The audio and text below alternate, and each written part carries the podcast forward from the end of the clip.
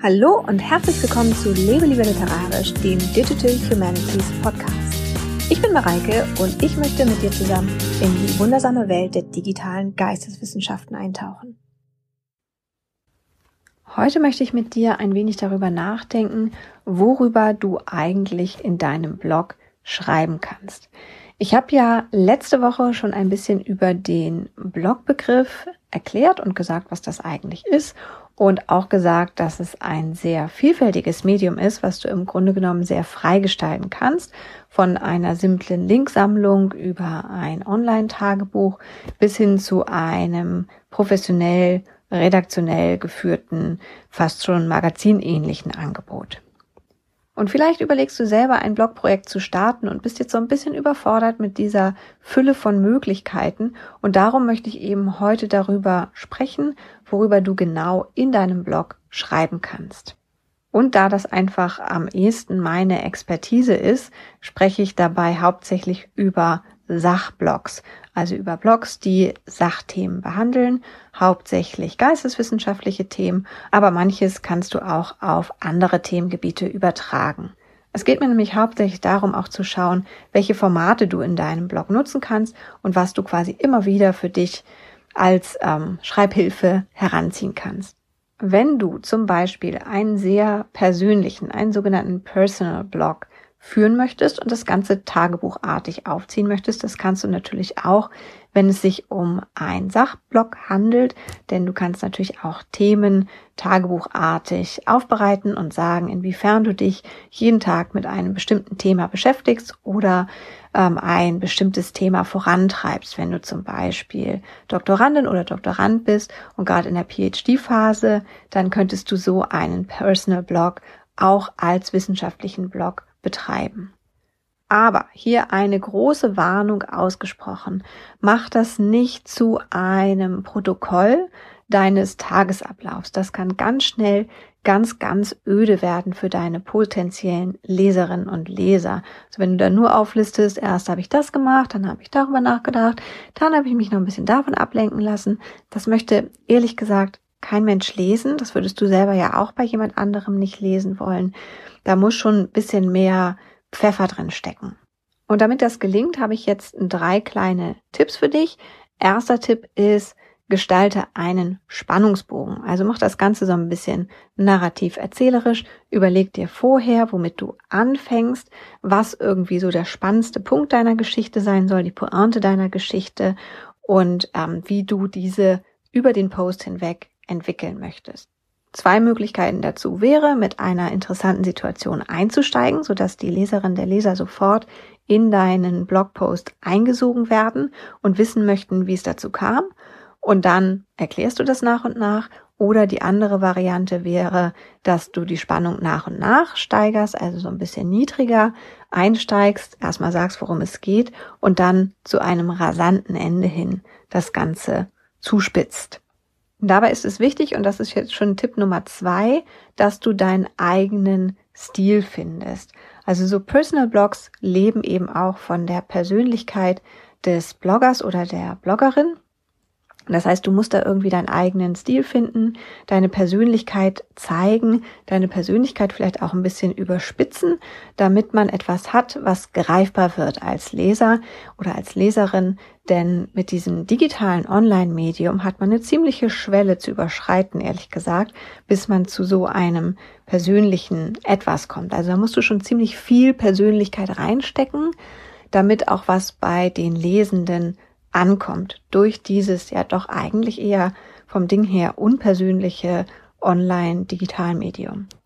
Also mach ruhig so ein bisschen deine eigene Marke aus dir selbst oder aus deiner Persönlichkeit und überspitz ruhig so ein bisschen, damit das auch wirklich funktioniert und damit das dein Personal Blog auch wirklich trägt. Aber obwohl Persönlichkeit wichtig ist, ist sie auch nicht alles. Es darf sich auch nicht alles um dich drehen in deinem Blog. Ist zwar ein Personal Blog, aber Menschen möchten etwas lesen, wo sie selber sich wiederfinden, wo sie andocken können, wo sie etwas rausziehen können für sich selber. Es kann zwar interessant sein, wenn jemand jetzt so ein Entertainer ist, dem auch mal für eine Zeit lang zuzuschauen, wie er sich selbst inszeniert, aber wenn man ganz ehrlich ist, möchte man eigentlich immer doch lieber etwas haben, wo man sich selber auch ein bisschen was rausziehen kann, wo man sich wiederfinden kann. Deswegen bleib nicht zu sehr bei diesem Personal Ding und inszeniere dich auch nicht zu sehr. Also es ist zwar ein wichtiger Faktor, aber überlege auch, was können deine Lesenden eigentlich mitnehmen? Was ist für deine Lesenden wichtig? Was ist in deren Erfahrungswelt gerade angesagt? Womit beschäftigen die sich gerade? Also nochmal zurück zu diesem PhD-Blog, also wenn du eben über dein eigenes Promotionsprojekt schreibst und wie du dich weiterentwickelst, dann kannst du eben auch darüber schreiben, wie du bestimmte Probleme für dich gelöst hast, was eben auch übertragbar ist, was andere vielleicht übernehmen könnten. Bestimmte Schreibtipps, Inspirationstipps, bestimmte Dinge, die du vielleicht am Anfang falsch gemacht hast und äh, dann können andere eben daraus lernen aus deinen Fehlern. Solche Dinge sind eben auch wichtig. Also es darf nicht nur darum gehen, wie es dir gerade geht, sondern du musst beim Schreiben auch überlegen, was bringt das eigentlich anderen? Denn schließlich ist ein Blog auch ein Medium, das Kommunikation anregen soll. Also im besten Falle bekommst du ja auch Kommentare und die Leute reagieren auf das, was du schreibst und du schreibst nicht immer nur irgendwas in die Welt hinaus, denn das wird auf lange Zeit gesehen nicht nur für deine Lesenden ziemlich langweilig, sondern für dich selber irgendwann auch. Das wird dich irgendwann einfach nicht mehr tragen.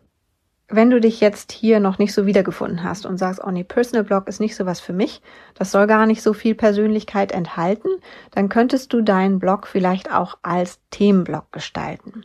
Sowas wie Reiseblogs, Foodblogs oder eben auch Literatur- oder Bücherblogs, aber auch wissenschaftliche Blogs können als Themenblogs aufbereitet sein.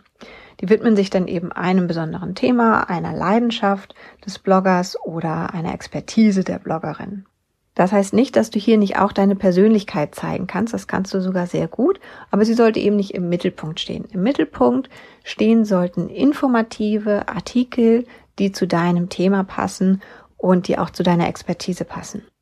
Übrigens muss es ja nicht immer nur das professionelle Bloggen sein. Also du kannst natürlich über deine Expertise schreiben, über das Thema zum Beispiel, wenn wir nochmal auf diesen Promotionsblog zurückkommen, über das Thema deiner Doktorarbeit schreiben. Aber du kannst auch das Bloggen als Ausgleich dazu nutzen und sagen, du schreibst über dein Hobby. Du hast vielleicht irgendein Hobby, du kochst gerne oder du bastelst gerne oder irgendwas. Dann kannst du natürlich auch diese Leidenschaft in deinem Blog nutzen, um ein bisschen Abstand von deinem ganzen PhD-Setting zu bekommen. Also nur so als Beispielsituation. Eine Unterkategorie von Themenblogs sind Nischenblogs. Mein Blog lebelieberliterarisch.de und auch der Podcast hier, der ähm, dreht sich immer um ein Thema, das ziemlich weit gefasst ist, nämlich Literaturwissenschaften. Du kannst dein Thema aber auch sehr viel mehr zuspitzen und dann eine viel kleinere sogenannte Nische besetzen. Ein Nischenblog bietet sich an, wenn du in einem Thema ein tiefes Detailwissen hast, also nicht so sehr so ein Allgemeinwissen zugänglich machen möchtest, sondern wenn du dich wirklich mit einem ganz bestimmten, klar definierten Teilgebiet auseinandersetzen möchtest. Das Gute an einem Nischenblog ist, dass du mit diesem sehr spezifischen Teilgebiet auch sehr spezifische Leserinnen und Leser ansprichst, mit denen du dich dann natürlich auch gut vernetzen kannst. Das heißt natürlich gleichzeitig, dass du deine Artikel auch auf eine ziemlich klar definierte Gruppe von Lesern zuschreibst, nämlich die, die sich eben für dein Nischenthema interessieren und dass du damit keine Massenreichweite erzielen willst. Das ist dann irgendwie auch klar, denn ähm, je kleiner das Thema ist, je klarer definierter das Thema ist, desto kleiner ist auch die Zielgruppe und desto weniger Leute können da letztendlich andocken. Aber hier steht Qualität vor Quantität. Also die Leute, die sich dann damit beschäftigen, sind unter Garantie Leute, die eben auch an deinem spezifischen Teilthema interessiert sind und mit denen du dich dann eben auch gut austauschen und vernetzen kannst. Etwas anderes ist es, wenn du einen Blog nicht alleine führst, sondern in einem Team. Wenn du nämlich ein Redaktionsteam zur Verfügung hast, dann kannst du deinen Blog auch so aufziehen wie ein Magazin. Denn wenn du im Team arbeitest, dann hast du natürlich auch Leute mit unterschiedlichen Perspektiven dabei, die über unterschiedliche Dinge gerne schreiben und auch gut schreiben können. Und dann kannst du natürlich noch eine andere Bandbreite anbieten und dann kannst du deinen Blog sogar wie ein richtiges Magazin aufziehen. Klingt toll, ist aber natürlich auch ein bisschen mehr Arbeit als ein persönlicher Blog, ein Blog, den du alleine führst und den du sehr individuell und auch mal spontan betreiben kannst. Und es ist natürlich bei diesem Magazinstil auch wichtig, dass du ein professionelles Angebot bietest und dass ihr eben auch bestimmte Qualitätskriterien dann einhaltet, was aber wiederum auch einfacher ist, wenn man im Team arbeitet, weil man sich dann eben gegenseitig dabei unterstützen kann. So, und das war's dann auch schon wieder von mir für heute. Ich hoffe, du konntest ein bisschen was mitnehmen. Ich hoffe, es ist dir ein bisschen klarer geworden, wie du deinen Blog gestalten kannst. Falls nicht, ich habe wie immer die ganze Podcast-Folge nochmal als Blogartikel auf meinem Blog lebelieberliterarisch.de. Verlinke ich dir natürlich unten in den Show Notes. Und da kannst du mir auch gerne einen Kommentar hinterlassen und dann können wir uns ein bisschen darüber austauschen, was Bloggen eigentlich noch bedeuten kann. Ansonsten melde ich mich nächste Woche wieder mit einer kürzeren Begriffsfolge bei dir. Ich freue mich drauf. Bis dann.